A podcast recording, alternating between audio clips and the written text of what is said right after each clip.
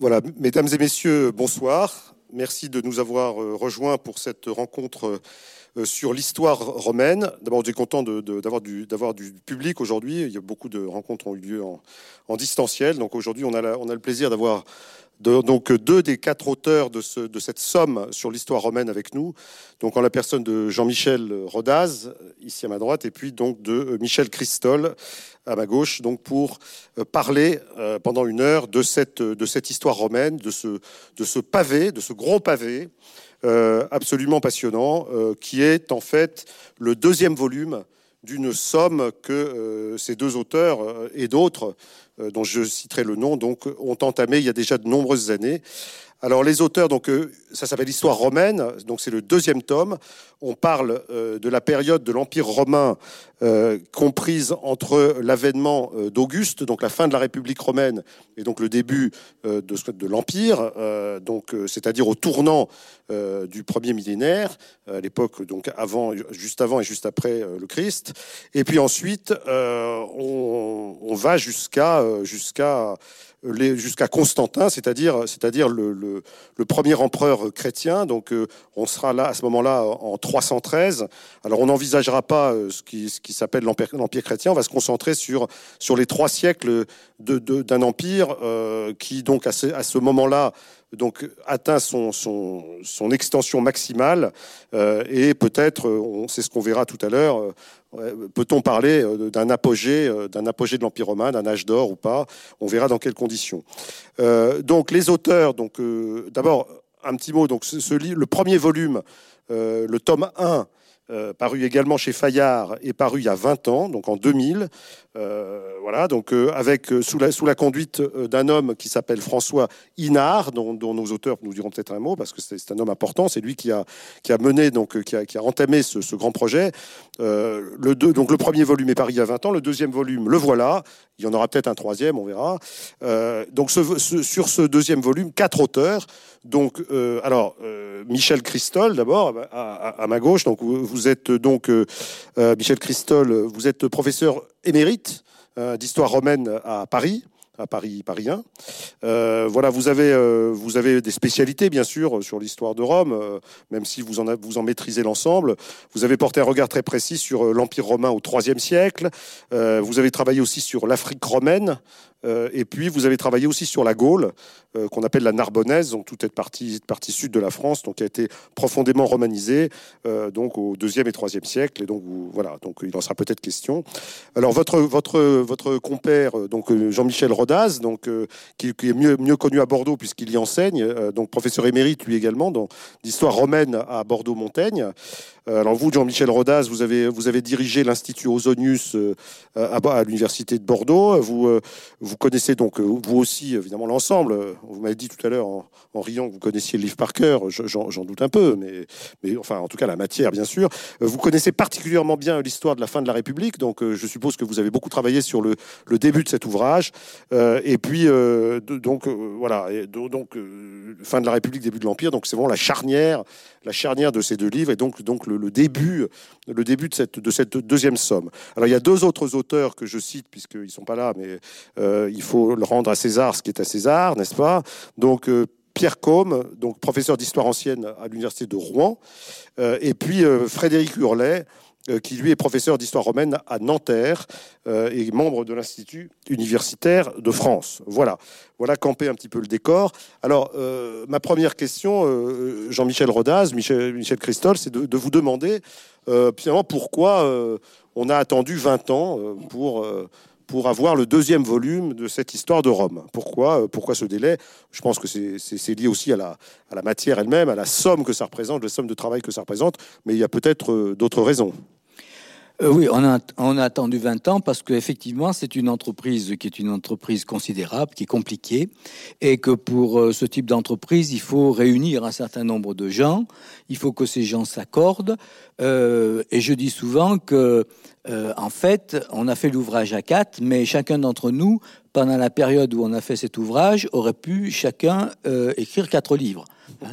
Parce que, en fait, c'est beaucoup plus difficile de faire un ouvrage euh, comme ça en, commun, à plusieurs, que d'écrire soi-même une, disons, un ouvrage ou une biographie ou quelque chose comme ça. Donc, c'est extrêmement long, d'autant que notre souci a été de faire quelque chose, bon, on en reparlera sans doute, un ouvrage qui soit un récit continu, mais à partir du moment où vous faites un livre qui est un récit continu, il faut une certaine homogénéité du texte. Or, il a fallu, chacun d'entre nous a relu des parties d'autres auteurs pour que le ton soit en quelque sorte homogène. Et cette homogénéité se traduit en quelque sorte dans la manière dont on a voulu présenter le livre. Vous pourrez constater effectivement qu'il y a quatre auteurs, mais et chacun d'entre nous a effectivement travaillé, il y a 20 chapitres, chacun sur 5 chapitres, mais aucun des chapitres n'est signé. C'est-à-dire que l'œuvre est entièrement une, une, œuvre collective. Il y a une unité. Il y a une unité. Notre souci, c'était qu'il y ait une unité du livre, et cette unité du livre correspond à la volonté d'écrire un récit. Hein. c'est un récit de la première à la dernière page. Voilà. Alors, euh, euh Michel Christol, euh, sur ce, ce, long délai, donc, euh, quelles sont vos raisons à vous? Je dirais euh, pour ma part, que c'est presque heureux qu'il y ait eu 20 euh, ans. Euh, tout simplement parce que ces 20 ans ont apporté sur les sujets que l'un ou l'autre abordait de véritables nouveautés. on a pendant, entre 1990 et, 2010-2015, on, a reconsidéré les débuts du Principat un peu. Ce qui fait que euh, ce qu'a fait Frédéric Hurlet euh, sur tout à fait au début de son euh, de son de, ses chapitres, c'est en quelque sorte une vision rénovée de ces problèmes politiques. Et pour ce qui me concerne, euh, c'est seulement euh, dans les années 2015 et 2016 euh, qu'ont été, par exemple, connus les fragments d'un auteur grec qui relate des épisodes dramatiques du courant du IIIe siècle, qui m'ont permis de nourrir un, des chapitres au milieu de mon récit. Donc, il y a certes une impatience des, euh, des lecteurs peut-être, mais en même temps, cette patience, eh bien, elle est récompensée par euh, la somme des nouveautés que nous avons pu intégrer. Donc, donc un livre, donc un livre euh, donc qui se nourrit de donc des dernières euh, dernières recherches. Alors peut-être puisque vous me tendez la perche, peut-être euh, Jean-Michel Rodaz, euh, dites-nous par exemple ce qui a permis de, renouveler un peu l'histoire romaine en 20 ans. Est-ce qu'on a appris beaucoup de choses?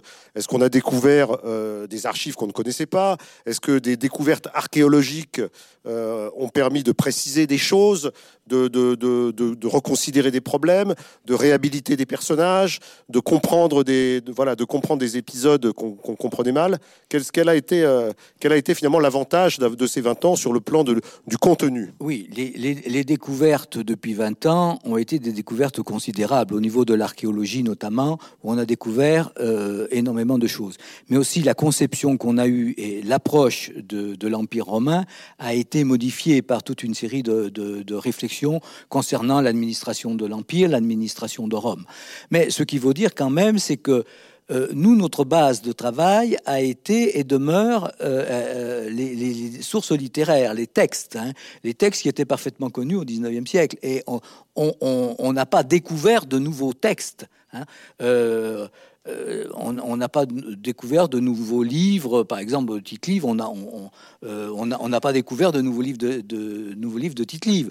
Euh, donc, on, a travaillé sur une matière qui est une matière connue, c'est-à-dire des sources qui sont déjà connues, mais évidemment qui ont été réinterprétées à la lumière des nouvelles découvertes archéologiques qui nous ont amené finalement à reconsidérer à reconsidérer euh, le rôle de chacun des empereurs, même si c'est vrai, la vision que l'on présente des empereurs est une vision euh, euh, qui dépend beaucoup des, des, des, textes et des sources, des sources littéraires. Peut-être vous pouvez nous donner un exemple, un ah exemple bah, parmi d'autres de, ces, de, de, de, de, cette reconsidération de, l'histoire. Oui, ben vous savez, la, la, la tentative des modernes, par exemple, à l'heure actuelle, est la réhabilitation de ce qu'on appelle les mauvais empereurs. Hein. Euh, on a toute une série d'empereurs euh, qui... Quelques noms, quelques noms. Oh, bah, on les connaît tous. Et, euh, le palmarès, il est facile à dresser. Hein. Allez, allez, on commence par Caligula, on poursuit par Néron, on continue avec Domitien, on a Commode, on a Caracalla, et puis on a Elagabal, on a, on a toute une série On a une jolie, une jolie, brochette. On a, on a, une jolie brochette. Alors la tendance des modernes, effectivement, avec les découvertes archéologiques, et les nouveaux éléments que l'on a pu trouver ça et là, et la vie des provinces l'on connaît, dire que finalement, euh, euh, ils étaient peut-être pas aussi mauvais que ça, et de toute façon que l'Empire n'a pas bougé. Parce que ça, c'est le vrai problème. Rome est dans Rome parce que l'empereur est à Rome. Hein. et, mais la vie des provinces continue, et l'empereur tient. L'Empire tient. Hein. Donc euh, voilà, alors la tendance des modernes a été de, revenir et de réhabiliter un peu ces emplois en disant finalement le règne de Néron, euh, bah, c'était pas si mal que ça, et puis euh, sous Domitien, si on a eu la grande phase des Antonins, c'est parce que finalement le règne de Domitien avait tout mis en place, c'est que sur les conquêtes, sur la défense du Limès, tout a été organisé sous le règne de, sous le règne de Domitien. Et quel est votre point de vue bah, Notre point de vue, c'est que de toute façon, est-ce qu'on doit réhabiliter les monstres? Ça, c'est toujours le problème de l'historiographie et c'est le problème de l'historien. Il faut toujours faire la part des choses. Mais euh, c'est vrai qu'on est amené à poser davantage les choses. Bon, si on lit, évidemment, j'ai regardé le chapitre sur Néron. Euh, vous, bon, c'est assez sobre. Hein. Oui. Hein, vous n'êtes pas en train de, pas en train de détailler les atrocités du non, règne. Non, euh, non. Mais en revanche, Commode n'est pas épargné. Commode n'est pas épargné. Commode n'est pas épargné. mais je crois que c'est un problème. c'est une caractéristique de, de, de, de l'ouvrage. c'est un récit. Euh, le lecteur peut trouver là-dedans, il peut le lire de la première à la dernière page en suivant, mais il peut aussi à un certain moment se pencher sur tel ou tel personnage. Bon, vous lisez Marguerite, Marguerite Yourcenar sur Adrien. Les mémoires d'Adrien. Les mémoires d'Adrien. Bon, les mémoires d'Adrien. Ben, le lecteur peut se dire, mais finalement, qui était cet empereur? Alors, vous allez euh, à Wikipédia, et sur Wikipédia, vous allez trouver trois pages qui sont nécessairement insuffisantes. En revanche, vous trouvez 50 ou 60 pages ici qui ont dit tout sur Adrien. Vous comprenez? Vous allez voir Gladiator. Ah non, mais c'est. Vous allez voir Gladiator, vous dites vraiment ce commode, c'était vraiment un sale type. Alors, on va sur Wikipédia voir ce qu'il y a. Vous avez des faits brusques. Et puis vous lisez ça en 20 ou 25 pages, vous avez un portrait de Commode, qui est encore pire que ce qui est dans Gladiator, hein, du moins à la fin de son règne. Mais est-ce qu'un empereur, euh, un, mauvais empereur, est, mauvais empereur sur tout son règne? Les débuts du règne de Néron sont des, euh, euh, sont, sont, des débuts tout à fait estimables. Caligula, on peut dire un petit peu la même chose. Vous savez, tous ces mauvais empereurs, ceux que je viens citer, ce sont des gens qui sont euh, nés dans la pourpre qui sont nés dans la pourpre, contrairement à Trajan, à Adrien, qui arrive au pouvoir à un âge avancé. vous parlez par exemple de Marc Aurèle. Il a, Ou de Marc Aurèle. Marc Aurèle, il coche toutes les cases. voilà, il, coche toutes les cases. Ces gens-là sont, nés, euh, sont nés dans la pourpre euh, et ils arrivent au pouvoir jeunes. Ils, ils sont d'ailleurs assassinés quand ils sont encore jeunes. Ce sont des gens qui arrivent au pouvoir qui sont jeunes, mais vous savez, quand on arrive au pouvoir, quand on est jeune, qu'on arrive au pouvoir, un pouvoir suprême, et qu'on dispose de, de pouvoirs étendus et de compétences étendues, il est difficile de ne pas se prendre pour Jupiter. Hein et, euh, à moins de s'appeler Marc Aurel. À moins de s'appeler Marc Aurel. Mais n'est pas Marc Aurel qui veut.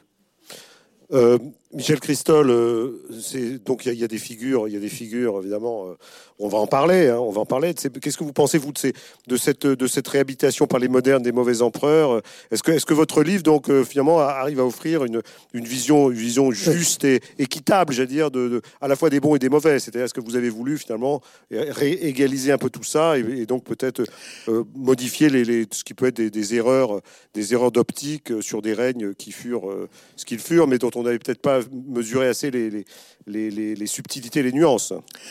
Alors, je vous dirais que, euh, comme historien de Rome, je n'ai pas de chance.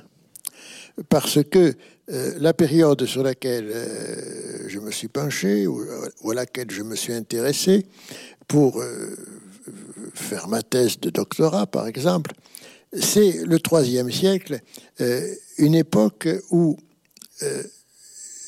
j'ai la malchance d'avoir, à la place des cinq empereurs qu'a eu à étudier euh, Jean-Michel, ou à la place du fondateur du Principat qu'a eu à étudier euh, Hurley, moi j'en ai une, cinquantaine, sans compter ceux qui, ont été empereurs éphémères. Hein.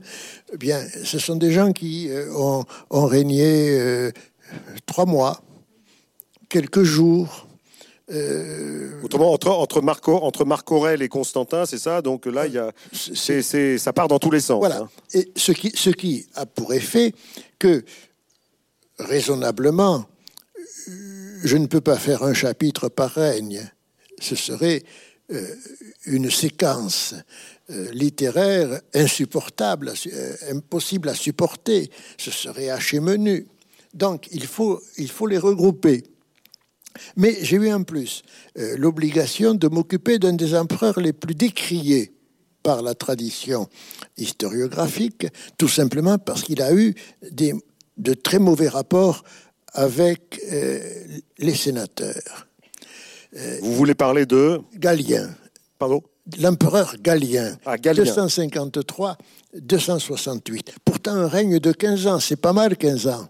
Mais le malheureux s'est trouvé plongé, sans qu'il le veuille, euh, dans euh, trois épisodes dramatiques d'invasion qui auraient pu provoquer un effondrement de l'Empire. Il a pourtant tenu le coup. Il a pourtant, les uns après les autres, éliminé les compétiteurs qui venaient rivaliser avec lui à Cologne, à Antioche et qui venait menacer sa légitimité. Il a tenu le coup.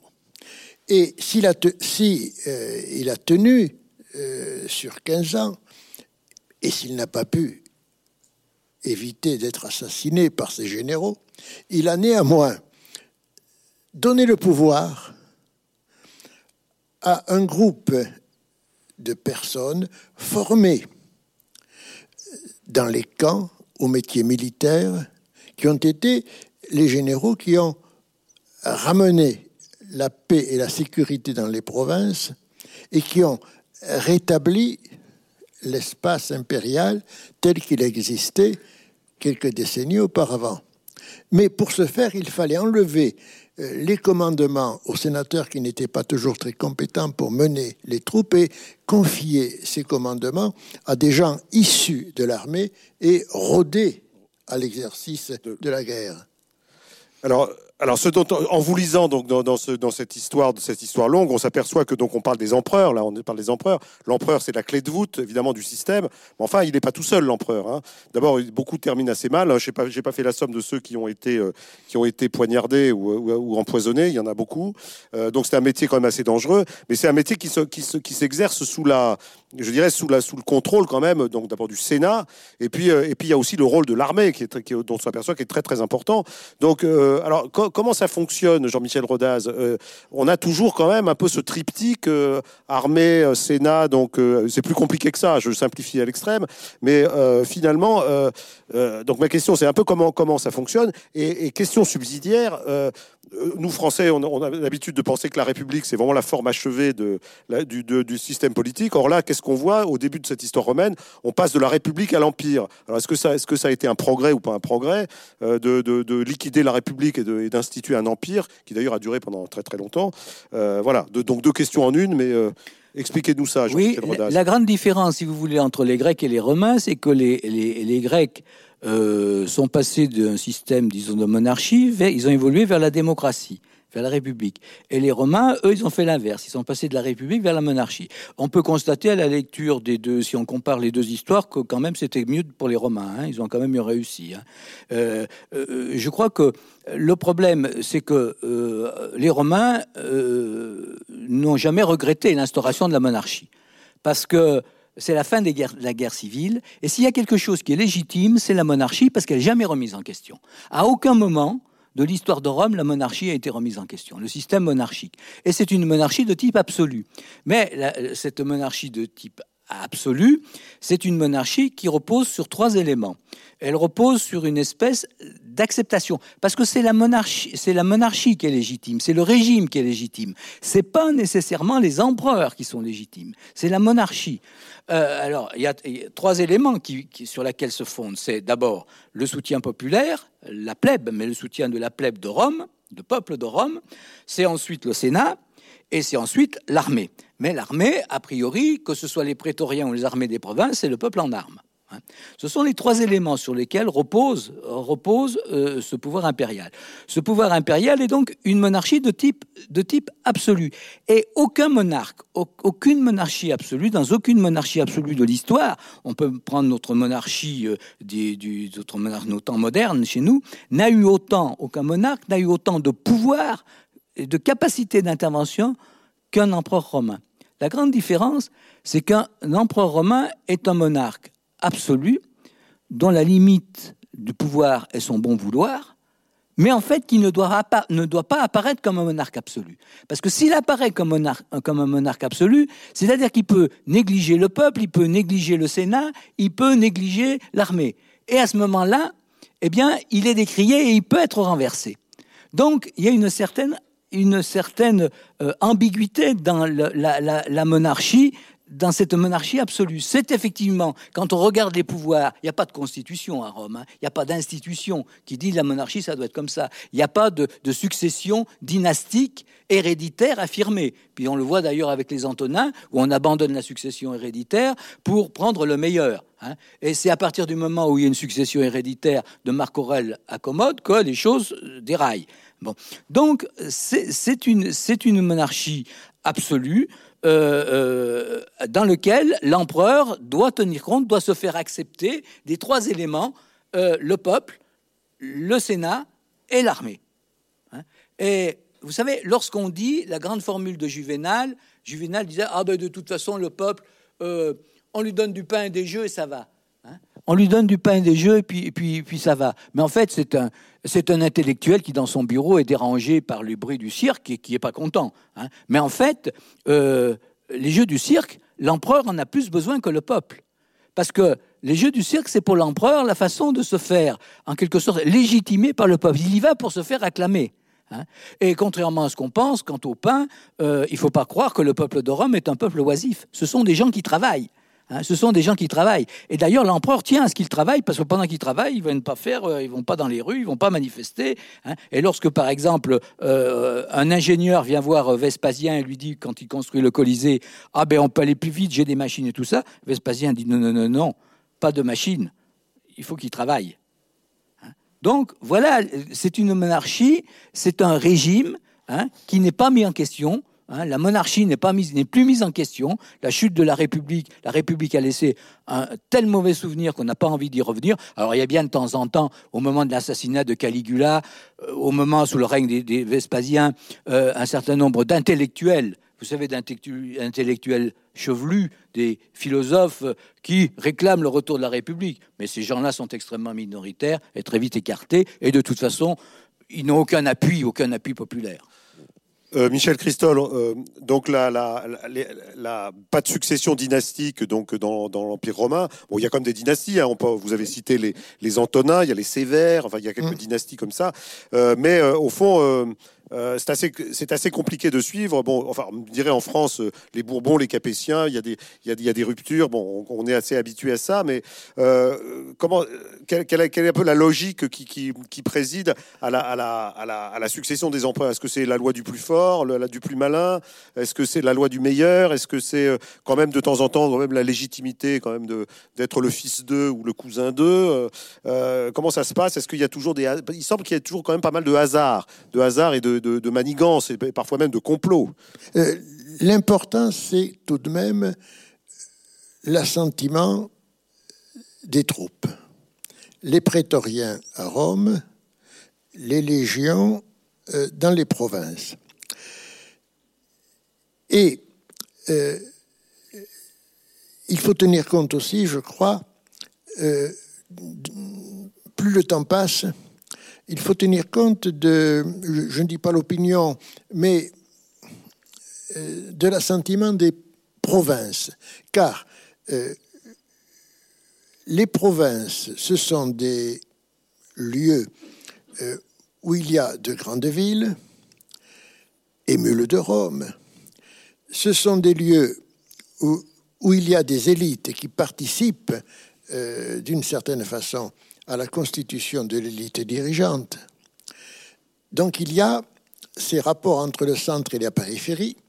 Et puis, euh, les provinces, c'est toujours une armée qui est placée dans la partie la plus frontalière euh, d'une région, euh, l'Anatolie, c'est en Cappadoce, l'Occident, c'est sur les bords du Rhin et au nord de l'Italie, ce sont les provinces danubiennes. Donc il y a ce lien entre des groupes de provinces et des armées qui sont là pour défendre euh, ces provinces par rapport à l'extérieur, mais en même temps qui ont leur point de vue pour euh, qui donnent leur point de vue sur le fonctionnement de la vie politique et qui sont prêtes parfois à suivre une aventure politique D'où l'émergence de pouvoirs d'usurpateurs, comme l'on dit, mais ce sont des pouvoirs de contestation qui apparaissent à Cologne, à Carnuntum, sur le Danube, à Antioche, euh, en Syrie, et qui peuvent assurer un remplacement à, à partir d'une guerre civile. Donc, D'autre part, je suis tout à fait d'accord avec ce, que vient de dire euh, Jean-Michel, à savoir que euh, les tentatives de, les rêves de retour à la République euh, sont des rêves passagers. Ce qui se passe en 238, lorsque les sénateurs croient qu'ils vont à nouveau régler les affaires comme il le faisait à la, à la fin de l'époque républicaine, ça ne dure que deux ou trois mois. Ils, ils ont l'utopie de croire qu'ils pourront, avec, en élisant deux empereurs, faire un collège comme les consuls, mieux gérer l'Empire. Les deux collègues qui sont élus empereurs, au bout de 15 jours, commencent à se à se chicaner, à chicaner, à se chicaner l'un l'autre, et tout cela se termine par l'assassinat de l'un puis de l'autre. C'est-à-dire que cette utopie euh, d'un gouvernement qui serait parfait n'est vraiment qu'un rêve qui ne résout pas la. Euh, et deuxième, deuxième exemple, euh, en 275, on ne sait pourquoi, les armées, les, grandes armées n'arrivent pas à s'entendre sur le nom d'un empereur. Elles s'en remettent au Sénat. Le Sénat va chercher un vieux sénateur qui peut-être avait commencé sa carrière euh, comme euh, fonctionnaire, etc., mais qui coulait des jours heureux en campagne, on le fait revenir à Rome.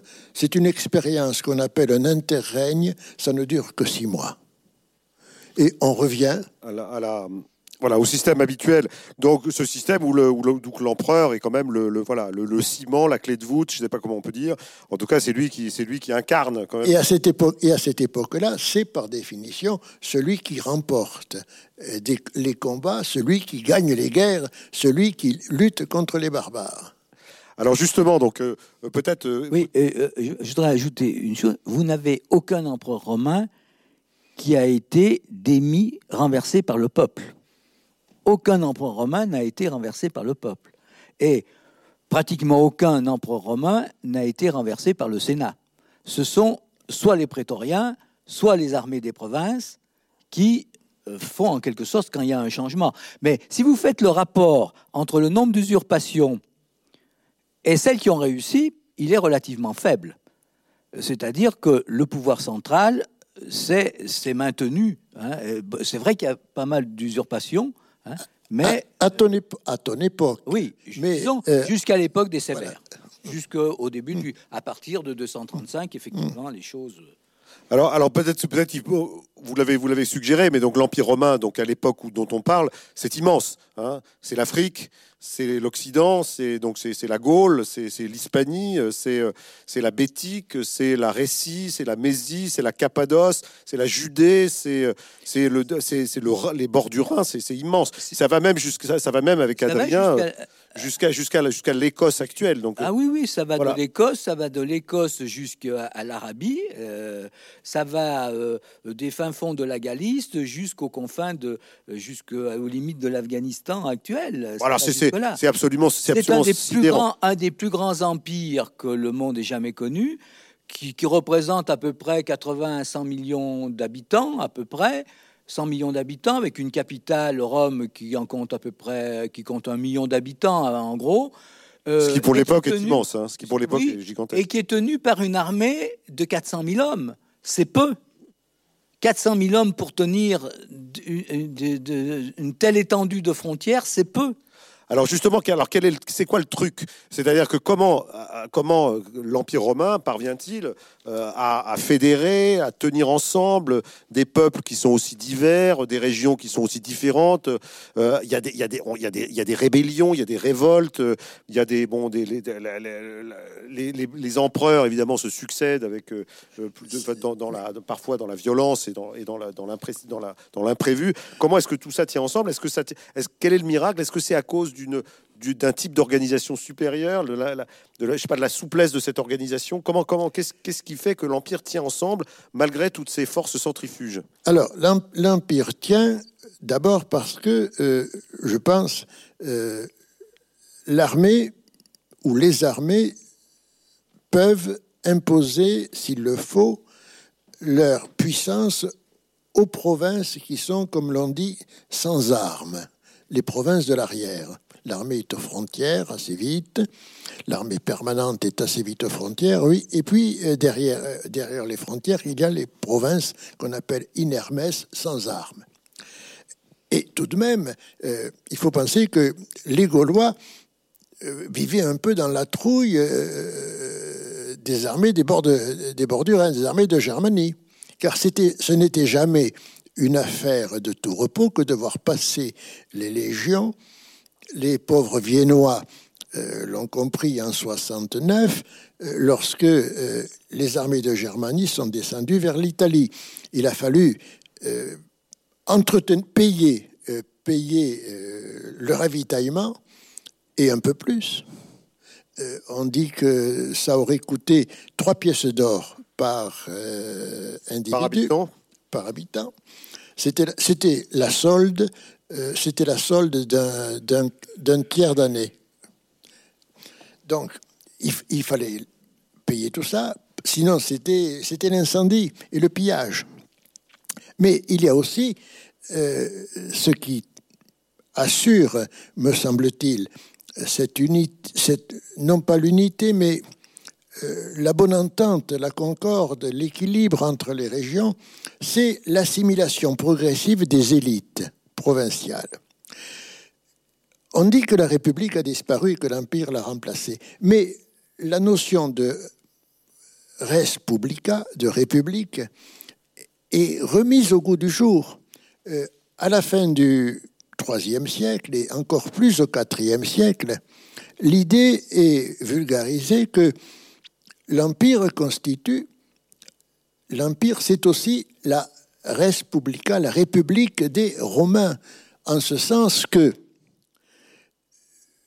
les hommes libres ont reçu le droit, ont reçu le droit de cité romaine et ils appartiennent à une communauté de vie régie par les mêmes règles juridiques c'est la Constitution antonine de 212 et c'est euh, tout, euh, tout l'effort euh, des, administrateurs romains pour concevoir un droit issu du droit romain applicable à toutes les provinces et à toutes les situations juridiques ou les formes juridiques de la vie provinciale.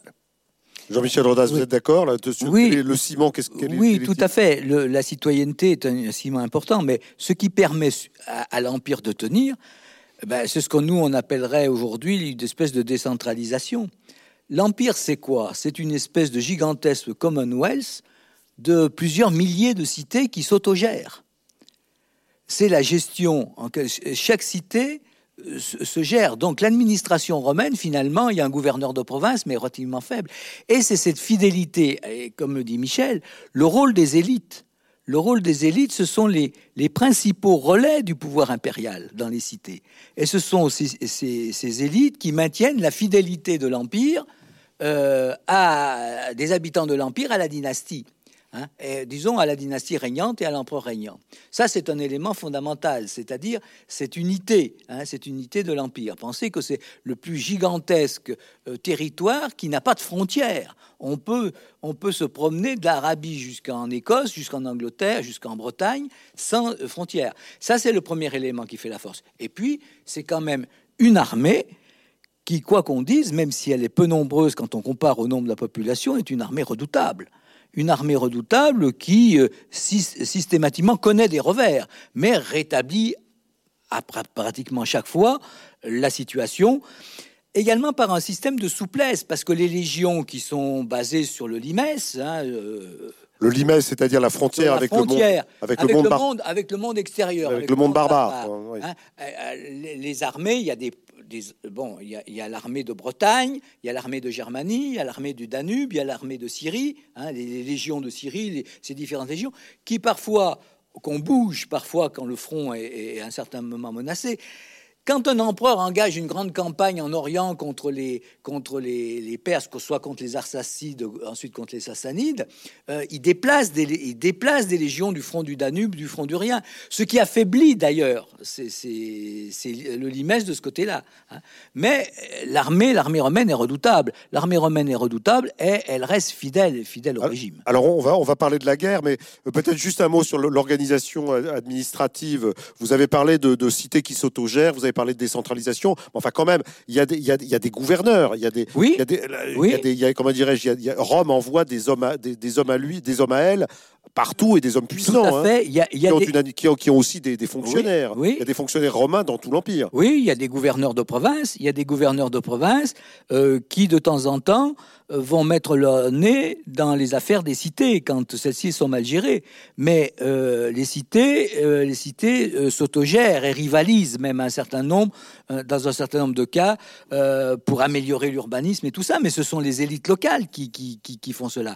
Alors c'est vrai que l'empire, il y a des gouverneurs de province, hein, et mais la, liberté des cités, la libertas, tout à l'heure, Michel parlait de, de la res publica, elle existe à l'intérieur des cités. Hein, cette, cette, cette, liberté, cette façon de s'autogérer. De... Bon, alors c'est vrai qu'il y a le pouvoir impérial, mais le pouvoir impérial, le gouverneur, il ne dispose pas de moyens et de troupes très importants. Dans les provinces sans armes, il, n'a pas, il n'a pas de, de, Les forces de police à l'intérieur de, des cités sont organisées par les cités elles-mêmes. Mais par, hein. mais par contre, il peut, il peut menacer d'appeler les légions. Ah ben oui, on appelle les légions, par exemple, quand on a des problèmes en Judée euh, euh, avec les Juifs, eh bien le gouverneur de Judée, celui qui est en Judée, il appelle les, les légions de Syrie pour venir remettre de l'ordre. Mais ça, ce sont des circonstances exceptionnelles. Hein. Les révoltes juives, il y en a une forte, une importante à l'époque de, de, Vespasien et de Titus, et puis euh, euh, à la fin du règne de Néron. Et puis il y a, une grande révolte juive, euh, de celle de Bar Orba, à l'époque d'Adrien. Mais les légions les appellent, le gouverneur appelle les légions dans des cas extrêmes, mais le maintien de l'ordre, il est assuré normalement par, par les cités, par, des milices, c'est les cités elles-mêmes qui se défendent. Alors on parle beaucoup de, on, parle de politique, d'administration, mais on parle aussi évidemment de la guerre. Michel Christol, on a l'impression que ces empereurs, euh, comment dirais-je, qui, donc euh, ont la charge d'un empire immense euh, qu'il faut administrer, sont aussi des chefs de guerre parce qu'on les appelle, on les voit, on les voit tous, presque tous, à un moment donné dans leur dans leur dans leur, dans leur règne, partir aux frontières, appuyer les troupes, euh, peut-être les galvaniser, euh, boucher les trous lorsque, ça, lorsque l'empire, l'empire, euh, l'empire semble, semble pencher, euh, pencher ou avoir des, de grosses difficultés. Faire, il y a des voies d'eau tout le temps. Est-ce que, est-ce que l'état de guerre est un état, est un état con, constant, continuel, endémique, y compris pendant ces siècles qui, qui sont des siècles de, quand même de, de, de grande extension et de grande apogée de l'empire romain? Le nom même d'empereur vient d'imperator, c'est-à-dire le général vainqueur. Ce qui signifie euh, que dans la, dans la légitimité impériale, il y a la reconnaissance d'une capacité à résoudre les situations difficiles. Mais pas nécessairement directement. Auguste, le fondateur du Principat, était impérator, mais il était à distance des champs de bataille, sauf à Axiom, mais c'était ses généraux qui ont fait l'essentiel du travail. En revanche, un peu plus tard, euh, notamment euh, lors des grandes, euh, la grande crise de l'époque de Marc Aurèle, l'empereur a dû être très près de la zone des combats. Il a dû résider longtemps sur le Danube et donner l'impression qu'il était actif dans l'action de ses, de ses troupes, même si il ne s'est pas particulièrement investi dans la bataille. Plus tard, en revanche, dans mon troisième siècle, là, l'empereur se doit non seulement d'être à proximité des troupes, mais d'être au milieu d'elles et, si possible, comme, le dit la propagande, un peu au devant, ce qui n'était sûrement pas le cas exact. Il était au milieu des soldats, mais on le présente comme s'il était au devant et si il entraînait avec lui toute la force militaire pour renverser l'adversaire. Euh, donc, ça change complètement la, façon dont on voit le métier d'empereur. Au IIIe siècle, euh, l'empereur, petit à petit, c'est un militaire de formation qui s'impose et qui doit, devenu empereur, continuer de d'exprimer des actes de bravoure. C'est ce que l'on voit par exemple dans euh, la propagande monétaire. Euh, les revers monétaires montrent la personne de l'empereur à cheval fonçant sur, sur un barbare qui s'effondre. Donc c'est l'empereur victorieux. Mais c'est un empereur victorieux parce qu'il a agi aussi un peu comme soldat. C'est-à-dire qu'il y a une évolution progressive de ce qu'on peut appeler le métier d'empereur. Jean-Michel Rodas, vous êtes d'accord que, que, l'armée, c'est la matrice un peu de, de, de, l'empereur? C'est, oui. Beaucoup, beaucoup d'empereurs sont des anciens militaires. Euh, euh, tous ne sont, enfin pendant les deux premiers siècles, tous, tous ils, ont, ils ont des états de service. le seul qui n'a pas eu d'état de service véritable, c'est Antonin le Pieux. Il n'a pas eu d'état de, d'état de service. Mais la tous, euh, l'empereur a des qualités, a des vertus. Et la première de ces qualités, celle qui est inscrite sur le bouclier que le Sénat offre à Auguste en 27 euh, avant Jésus-Christ, la première de ses qualités, de c'est la virtus. C'est-à-dire la virtus, faut pas traduire par la vertu, mais c'est le courage militaire. Bon, mais on parle d'Auguste. Mais Auguste, il valait mieux qu'il ne commande pas d'armée. Chaque fois qu'il a commandé, il a perdu. Hein pendant les guerres civiles, toutes les batailles qu'il a, engagées, les a perdues. Donc ce sont ces généraux, mais il n'empêche que les batailles décisives, ce sont ces généraux qui l'emportent, et la gloire revient, le monopole de la victoire revient à l'empereur. Bon, ça c'est un élément fondamental. Donc la virtus, le courage militaire, et le souci, l'empereur doit être victorieux et porter le monde romain jusqu'aux limites. Il doit vaincre constamment les barbares. Il n'empêche que vous avez, qu'on a des empereurs qui sont des empereurs pendant les deux premiers siècles. Quels sont les empereurs qui ont vraiment payé de leur personne sur le terrain militaire? Il y en a relativement peu. Néron, il n'a jamais mis les pieds. Caligula, il valait mieux pas. Claude, c'était pas quand même sa spécialité. Bon, alors ensuite, Vespasien, c'est vrai. Vespasien Montitus a régné trop peu de temps pour le voir. Domitien s'est porté à la tête des armées. Mais par exemple, pendant le grand siècle des Antonins, le seul empereur qui combat véritablement, qui est un militaire, c'est Trajan. Hein. Adrien, Adrien, au contraire, a une politique qui est une politique pacifiste, défensive. Il entretient l'armée. Mais il ne s'engage pas dans des opérations militaires. Les seules opérations militaires qu'Adrien engagé, c'était de mater la révolte juive de Bar Orba. Et Marc Aurèle, que, euh, Michel dont Michel a parlé tout à l'heure, euh, Marc Aurèle, il s'en serait bien passé. C'est ça qui fait la grandeur du siècle de Marc Aurèle. Marc Aurèle, bah, il préférait faire de la philosophie que de se porter à la tête des armées. Mais c'est effectivement ce devoir d'empereur qui l'amène à mourir dans un camp militaire euh, sur les rives du Danube. Euh, là, il fait son métier d'empereur. Il fait son métier d'empereur. Mais euh, ce ne sont pas nécessairement, hein, si on accepte le cas de Trajan et le cas de militaires du, IIIe siècle, de, grands, de grands ferrailleurs. Hein, ils s'occupent surtout de gérer leur empire. Ce sont des, les, grands empereurs ont été des, chefs d'État, des empereurs qui étaient attachés au bien de l'État. Ils avaient une, une notion importante et profonde de ce que devait être le bien de l'État et de la bonne administration. La bonne administration, c'est pas toujours d'aller faire la guerre. Bon, mais néanmoins, euh, pendant, ces, pendant ces, les trois siècles dont on parle, on a le sentiment quand même que la, la menace est constante. Alors, est-ce qu'il est qu'il faut se représenter l'Empire romain comme une forte, sorte de forteresse assiégée, où il y a toujours euh, une menace quelque part, soit du côté des, du Danube, soit du côté de la Syrie, soit du côté peut-être, euh, voilà, du côté de la, de, du côté de la, de, la, de l'Égypte?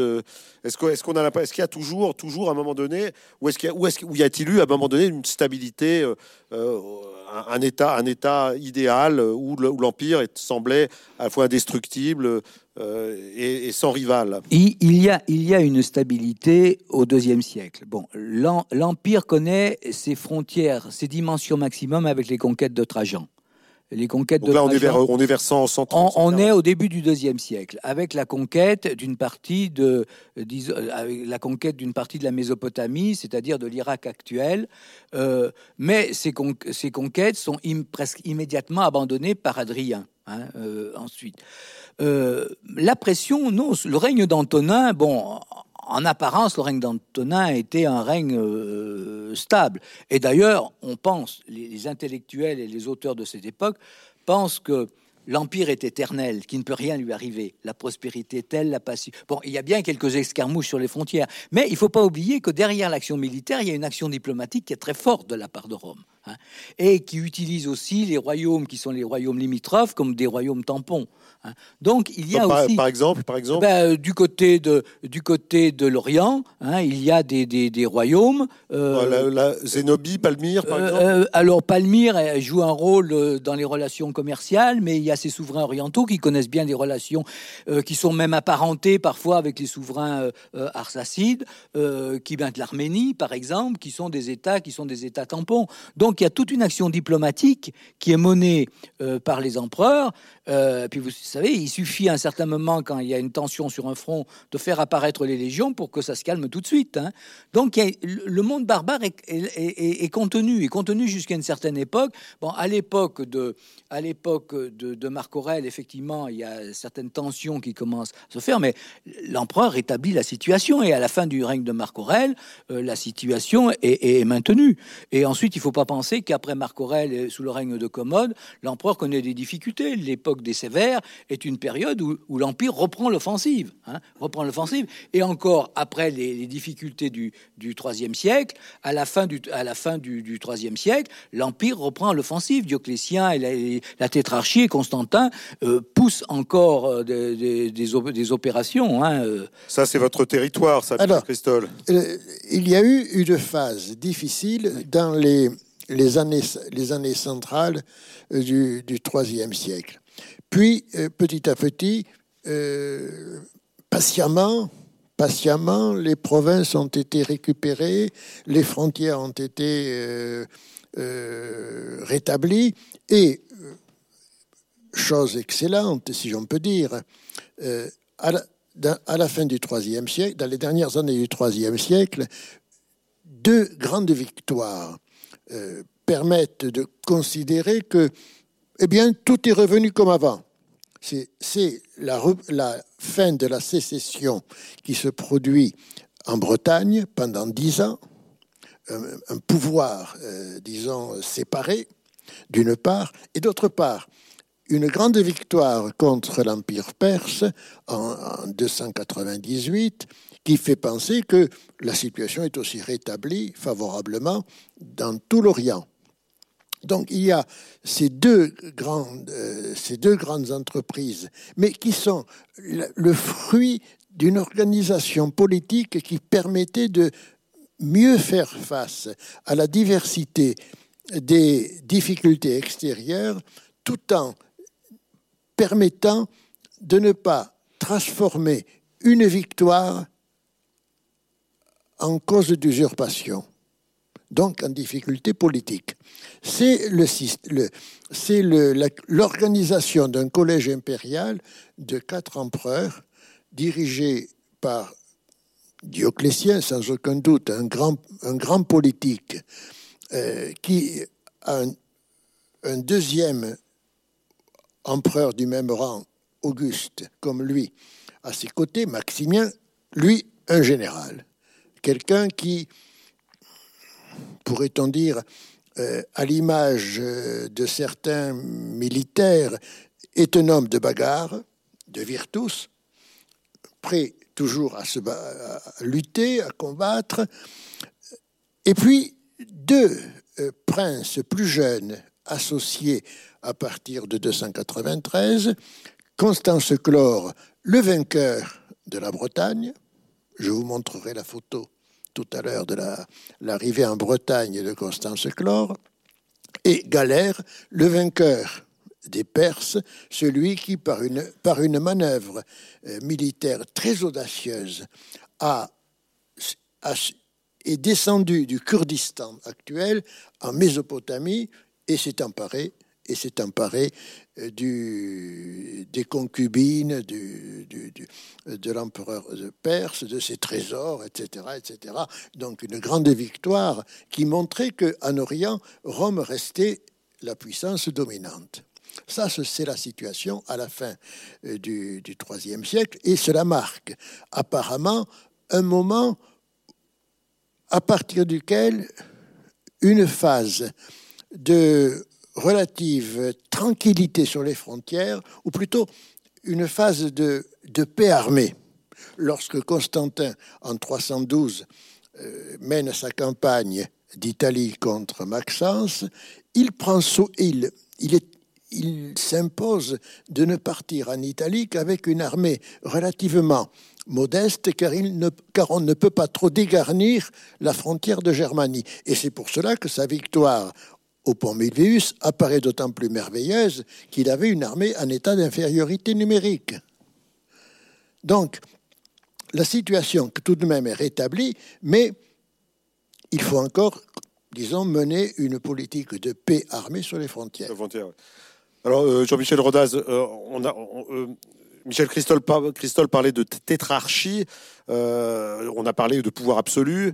bon, il y a quand même une certaine souplesse de ce système. On voit que, par exemple, quand, personne ne s'impose vraiment, on, a, on, arrive donc à, organiser une sorte de, collaboration consulaire, enfin, avec des, un partage des tâches entre des, entre des, des empereurs peut-être qui vont forcément entrer en rivalité, mais qui pendant un certain temps peuvent collaborer. Oui, mais il y a toujours eu une tentation, une, tentation, même dès le, dès le, début avec le règne d'Auguste, de partager, de, s'adjoindre quelqu'un parce que l'empire est trop vaste euh, à, gouverner. Commander un empire pareil et, tout seul. Et, puis, et puis, il faut euh, Auguste, comme je l'ai dit, qui n'était pas particulièrement un spécialiste de la guerre, avait besoin d'hommes de guerre. Donc, il a associé euh, à son pouvoir des co-régents, d'abord son gendre Marcus Agrippa, puis Tibère, avant qu'il devienne empereur. Il y a un certain moment dans l'histoire de Rome cette tentative de s'associer euh, d'associer quelqu'un. Marc Aurèle euh, euh, s'associe un certain temps son frère par adoption, Lucius Verus. Et lorsque Lucius Verus disparaît, bon, c'est pas une réussite. Marc Aurèle dit, bah enfin, je vais pouvoir gouverner tout seul, puis ça ira peut-être mieux comme ça. Mais il y a toujours eu cette cette tentation de s'associer quelqu'un, hein, de, de, de, gouverner à deux, parce que l'empire était était énorme. là, ce qu'il y a aussi, c'est la possibilité d'un empereur d'associer euh, un, de ses, un, de ses successeurs potentiels pour préparer en quelque sorte son, son, son avènement. Bon, c'est le, cas dans, c'est le cas dans les dynasties. Lorsque la dynastie flavienne, Vespasien dit, moi de toute façon, c'est pas compliqué, euh, mes successeurs, ça ne peut être que mes fils. Hein. on change de système avec les Antonins. Les Antonins disent ah ben non non la succession dynastique on n'en veut plus. On va prendre le choix du meilleur et on prend le meilleur. On adopte quelqu'un qui devient le fils adoptif, mais bon Adrien est adopté par Trajan, Antonin est adopté par Adrien, euh, Marc Aurèle est euh, adopté par Antonin. Très beau système, très beau système. Soit voilà, c'est un bon système. On adopte le meilleur, euh, celui qu'on considère comme le meilleur. Bon ceci. Et justement ça correspond quand même à la plus belle série d'empereurs que, que, Rome ait connue. Alors hein. c'est un système c'est un système qui fonctionne, qui fonctionne, qui fonctionne bien. Euh, bon, c'est de l'entre-soi quand même. Hein. On n'adopte pas le dernier Pékin qu'on a croisé dans la rue. Non, on adopte des gens qui sont dans l'entourage impérial. Mais on, repère ces gens-là, et bon, et on arrive à trouver, euh, euh, par le biais de l'adoption, c'est ce qu'on appelle le choix du meilleur. C'est à partir du moment où Alors, c'est d'autant plus facile de le faire que ni Trajan, ni Adrien, ni Antonin n'ont de fils légitimes. C'est plus facile comme ça. Parce que quand il y a un fils légitime euh, et que l'empereur il adopte euh, quelqu'un de l'extérieur, il risque d'y avoir des tensions. Mais on peut quand même remarquer que la seule, fois où on a un empereur qui est en mesure de montrer son fils euh, légitime et de l'amener au pouvoir, on a le résultat, c'est commode, c'est pas une grande réussite. Hein. Alors, ce livre, donc ce livre, donc euh, découpé en 20 chapitres, euh, donc qui couvre, alors soit des, soit des périodes historiques, soit il y a des, ce que j'appellerais des peu des arrêts sur image, où à un moment donné, vous, arrêtez, un peu le, comptage du temps pour vous pencher sur tel ou tel aspect important euh, de l'empire. Enfin, en tout cas, ce qui ressort de, cette, histoire, c'est que vous faites vraiment l'histoire d'une construction politique exceptionnelle. Hein. Euh, Rome, c'est une construction politique exceptionnelle par, sa, par son étendue, sa durabilité, sa, souplesse aussi, sa, solidité parce qu'elle est souple. Euh, est-ce que, cette, est-ce que ce type d'empire a des équivalents dans l'histoire? Est-ce que pour, prendre des, points de comparaison, est-ce que tant qu'historien, vous considérez que Rome c'est vraiment une construction unique en son genre, ou est-ce qu'on a, qu'on a vu des empires qui pouvaient fonctionner avec la même efficacité. Je ne dis pas la même étendue, forcément. Oui. Alors, euh, les Romains prétendaient que leur empire était le plus grand qui soit apparu dans l'histoire jusqu'à eux. Une hégémonie supérieure à celle euh, des Athéniens au 5e siècle, une hégémonie supérieure à celle d'Alexandre, euh, une hégémonie supérieure à celle de Darius au grand, au grand moment de l'Empire perse. il se comparait à ces grands empires. Ah oui, le, le, thème de la comparaison de la domination des Romains, c'est un thème qui entre dans la littérature politique euh, dès le deuxième siècle avant Jésus-Christ, oui, avec Polybe, et qui continue euh, tout au long du, du premier du siècle avant, du premier siècle après, etc. Et euh, par exemple, l'œuvre d'un rhéteur, euh, Éluse Aristide, au milieu du deuxième siècle, c'est de montrer que, d'une part, la construction politique euh, qu'est l'Empire romain est l'œuvre la plus, la plus aboutie, la plus achevée, la meilleure que les hommes aient connue. C'est-à-dire c'est un monde parfait pour lui, un monde dans lequel tout vit dans l'harmonie, euh, cet empire, c'est en quelque sorte comme une grande cité dont le chef-lieu est la capitale Rome, et puis dont les provinces sont les, villes et les grandes villes de province sont comme les bourgs dans le territoire euh, d'une cité provinciale. C'est cette image de la grande cité. Et Élius Aristide ajoute qu'un des miracles, une, une des, réussites euh, des Romains, c'est d'avoir peu à peu intégré toutes les élites provinciales dans une classe dirigeante euh, uniforme qui réunit toutes les parties du monde. Euh, de la même manière. Par, la, par quoi? Par, par, le mode de vie, par la langue, par la culture? le, droit de citer, le, mode, le mode de vie, la langue, l'empire devient euh, la langue de gouvernement est certes, est certes le latin, mais le, grec, la, classe dirigeante est bilingue en, principe. Euh, et par la suite, euh, les grandes fêtes, les grandes fêtes impériales, notamment les fêtes des dix ans de règne, les fêtes décennales, ou les grandes fêtes de l'histoire romaine, des grands anniversaires de l'histoire romaine, sont l'occasion de présenter au peuple de Rome, euh, au Colisée, eh bien, euh, les animaux qui viennent de toutes les parties du monde, c'est en quelque sorte l'hommage de toutes les provinces au peuple romain. Et l'idée de la perfection. Vous êtes d'accord avec ça, Jean-Michel Rodas Oui, aucun, aucun empire, peut-être des comparaisons pourraient être faites avec l'empire chinois, peut-être, hein, mais aucun empire n'a eu cette dimension et cette durée. Cette durée. Euh, pensez qu'Auguste fonde cet empire, c'est un empire qui va durer pendant quatre siècles. Et même encore au 5e siècle, il y a des régions de l'empire qui sont encore prospères jusqu'aux invasions des Vandales. Donc quelle est la structure, la structure euh, politique, administrative, territoriale qui a été aussi vaste et qui a tenu aussi longtemps? Qui a fait mieux qu'Auguste? Qui a fait mieux qu'Auguste? Quand on reprend l'histoire, a fait mieux Bon, il a régné, c'est vrai. La durée du règne est, importante. Euh, on en parlait tout à l'heure. C'est vrai aussi que le grand siècle, le siècle des Antonins, on a quatre empereurs qui se succèdent, qui sont des personnalités différentes, mais qui sont tout à fait remarquables, chacun dans leur genre, et qui vont régner pendant un siècle. Donc c'est quand même dans la durée qu'on peut installer et fortifier, euh, fortifier un État. Et cet État, il, tient à la résilience de l'Empire est permanente, malgré toutes les difficultés que cet Empire peut connaître. Bon, alors, bon, je veux une question un peu bêta, mais euh, Michel Christol, Michel Rodas, quel est votre empereur préféré? Allez, mouillez-vous. Je vais, je, vais, je vais, vous le montrer. Ah, montrez-nous votre empereur préféré. Après, Jean-Michel Rodas, vous avez une minute pour réfléchir. Non, non, mais vous le savez déjà. C'est, me semble-t-il, Constantin. Ah, c'est Constantin, dont on aperçoit sur cette monnaie. Hein. Même si nous l'avons traité de façon partielle, mais pas partiale. On a traité... Oui, puisque vous vous arrêtez, euh, ce livre s'arrête au début du règne de Constantin. Oui, avant qu'il commette ses méfaits.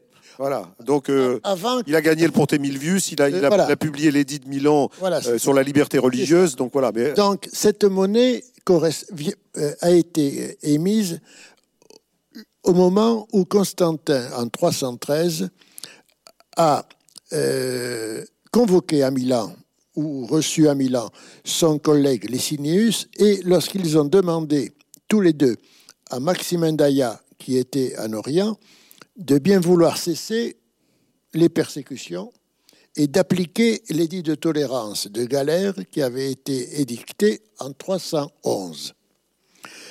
Donc on voit Constantin et en, et on voit, un sur, euh, il est surimposé au portrait du soleil, c'est-à-dire d'une divinité dont euh, euh, l'importance est très grande à cette époque-là. Ah non, c'est là. Voilà. Autre monnaie de Tout le monde voit les monnaies sur le. On les voit, tout le monde les, voit. Autre monnaie de Constantin, et le, sur le revers, à droite, à droite, on a la représentation du soleil, on, la reconnaît à la couronne radiée, au globe qui est tenu euh, dans une main, et puis tout autour, la légende qui dit que le soleil est le compagnon de l'empereur. C'est celui qui l'accompagne. Donc c'est une, une formulation. En gros, les deux monnaies se valent du point de vue idéologique. Mais la première monnaie, c'est ce qu'on appelle un médaillon d'or, donc distribué à des personnages de l'entourage du gouvernement. Cette monnaie, c'est une monnaie d'argent qui est une monnaie beaucoup plus courante, notamment qui sert à la solde militaire. Mais elle véhicule la même idée. Et on voit que c'est une présentation idéologique qui s'est formée, qui s'est renforcée durant les deux ou trois décennies précédentes. On aperçoit le nom de Constantin, là. Non, là, c'est le, soleil à nouveau, mais le soleil présenté comme protecteur de l'empereur. C'est celui qui préserve l'empereur. C'est une monnaie euh, de l'époque d'un empereur de la fin du IIIe siècle, Probus, entre 200 276 euh, et 282, euh, qui, lui aussi a utilisé beaucoup l'image solaire pour représenter son pouvoir. Donc le soleil est le protecteur de l'empereur. l'image du soleil revient aussi dans, les, dans les monnaies de Probus sous la forme du char solaire. Et c'est l'image du mouvement du soleil dans la journée. Il part de l'est pour se coucher à l'ouest. Et la répétition de ce mouvement jour après jour donne une idée de la continuité et c'est l'idée de la de l'éternité du pouvoir du soleil, de l'astre, mais aussi de l'éternité de la domination de Rome. Vous avez deux variations euh, du thème, soit l'ascension du soleil qui part de l'est vers l'ouest, soit la représentation euh, du quadrige de face, qui est l'image du soleil victorieux, donc une sorte de représentation euh, métaphorique du triomphe romain. Et enfin, tout ce qui, ce qui est nouveau, ce qui est particulier en ce qui concerne la représentation du soleil, vous avez là l'image du soleil qui apparaît devant une allégorie qui représente les, légions, qui tient deux enseignes militaires. C'est l'apparition du soleil qui vient fonder la légitimité de l'action de l'armée, notamment pour le choix de l'empereur. Je vous avais parlé tout à l'heure de, des victoires de la tétrarchie en Bretagne, c'est-à-dire en Angleterre, et puis en Orient. Mais vous avez là un médaillon comparable au médaillon de Constantin que j'ai mis au début. C'est un médaillon relatif à son père, Constance Chlore, et le revers représente l'entrée victorieuse de Constance dans la ville de Londres. Et vous, vous remarquez les trois lettres L-O-N au-dessous euh, au-dessous de l'enceinte et des portes de la ville, c'est Londinium, la ville de Londres. Mais la légende qui entoure l'arrivée du prince en général vainqueur, c'est, je vous la traduis, c'est celui qui a rendu à ses provinciaux la lumière éternelle, c'est-à-dire que la domination de Rome est représentée comme une lumière, mais qui fonctionne pour l'éternité. On retrouve les idées du mouvement du soleil, qui est un mouvement régulier, signe d'éternité. Et on a une image classique qui reprend l'image de l'entrée du prince qui lève la main en geste d'apaisement des éléments. Et on arrive ici. À Constantin, on revient à Constantin en, 300, euh, en 313, on retrouve l'image du soleil donc à l'arrière-plan, on retrouve sur le bouclier de l'empereur l'image euh, de la représentation du quadrige du soleil, qui est aussi le quadrige du triomphateur, et la légende qui se trouve autour euh, de, l'empereur indique deux choses. Premièrement, qu'il est invincible, c'est le général vainqueur. Le soleil aussi est invincible, d'une part. Et d'autre part, c'est la situation nouvelle de Constantin. Et sur ce point, euh, je voudrais dire que on a deux mouvements, qui se, deux mouvements de fond qui se produisent. D'une part, la monarchie impériale et d'autre part, la possibilité d'associer d'autres partenaires à l'activité de gouvernement, soit comme le fit Auguste avec les fameux euh, adjutores, les seconds de son pouvoir, ou bien comme jeune César, ce qui vient montrer qu'on a une famille et qu'on peut assurer une continuité du pouvoir.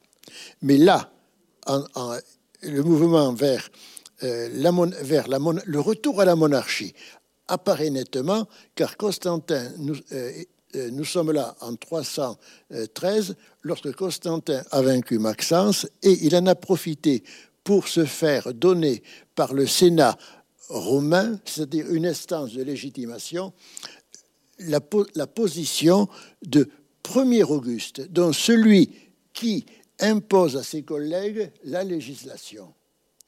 Donc on a compris que Constantin donc était un de vos préférés, peut-être votre préféré. Oh, c'est aussi quelqu'un qui a su se vendre. Hein. C'est quelqu'un qui a parfaitement, euh, parfaitement réalisé sa propagande par euh, donc par les monnaies hein, euh, et sans doute pas seulement par les monnaies. Et vous, Jean-Michel Rodas, donc Constantin, c'est pas tellement votre période.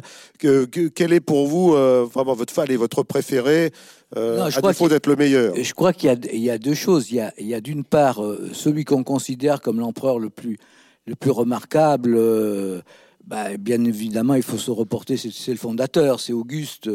C'est un peu comme nous pour la Ve République, il n'y a pas de discussion, c'est au départ que tout se trouve. Hein. Euh, Donc c'est leur, De Gaulle à eux, c'est Auguste. Oh, hein. oui, parce que c'est enfin De Gaulle, enfin il a encore du temps hein, avant qu'il rattrape Auguste. Il a quand même quelques quelques décennies, quelques siècles. Euh, donc sans aucun doute, c'est Auguste qui a mis en place un régime, mais il l'a pas mis en place du jour au lendemain. Il l'a mis en place parce qu'il a régné pendant pendant plus de 40 ans. Donc on, on a le temps de faire avancer les choses. Et d'ailleurs, c'est bien montré dans les premiers chapitres du livre, comment euh, le régime impérial s'instaure. Hein. Donc là, en un peu plus de 200 pages, on voit la genèse de cet empire.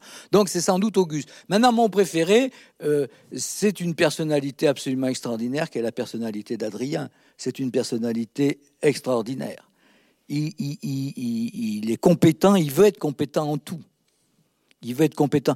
il est capable de suivre son armée à marche forcée, à pied, avec des, des bardas sur le dos pendant des dizaines de kilomètres. Il est capable d'aller discourir avec les philosophes. Il est capable de reconstruire le Panthéon à Rome. Il est capable de, concevoir euh, la villa de Tivoli.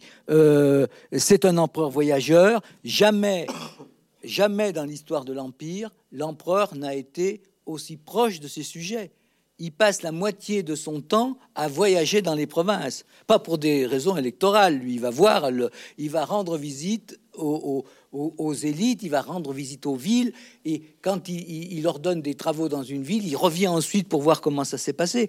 Et puis, il y a toute l'histoire intime d'Adrien, mais ça, Marguerite Yourcenar en a a, écrit un livre magnifique. Elle a écrit un livre magnifique là-dessus. Et... Bon alors si donc si je comprends bien et si on s'achemine vers la fin de cet entretien, donc si je comprends bien, donc le top 3 euh, si je peux dire. Donc euh, Auguste, euh, Constantin et, et Adrien. Hein. C'est pas mal, comme c'est pas mal. Oui, c'est pas mal. Hein, oui, c'est pas mal. On a, le fondateur de la dynastie, on a celui qui termine, qui termine, cette histoire romaine. C'est pas mal.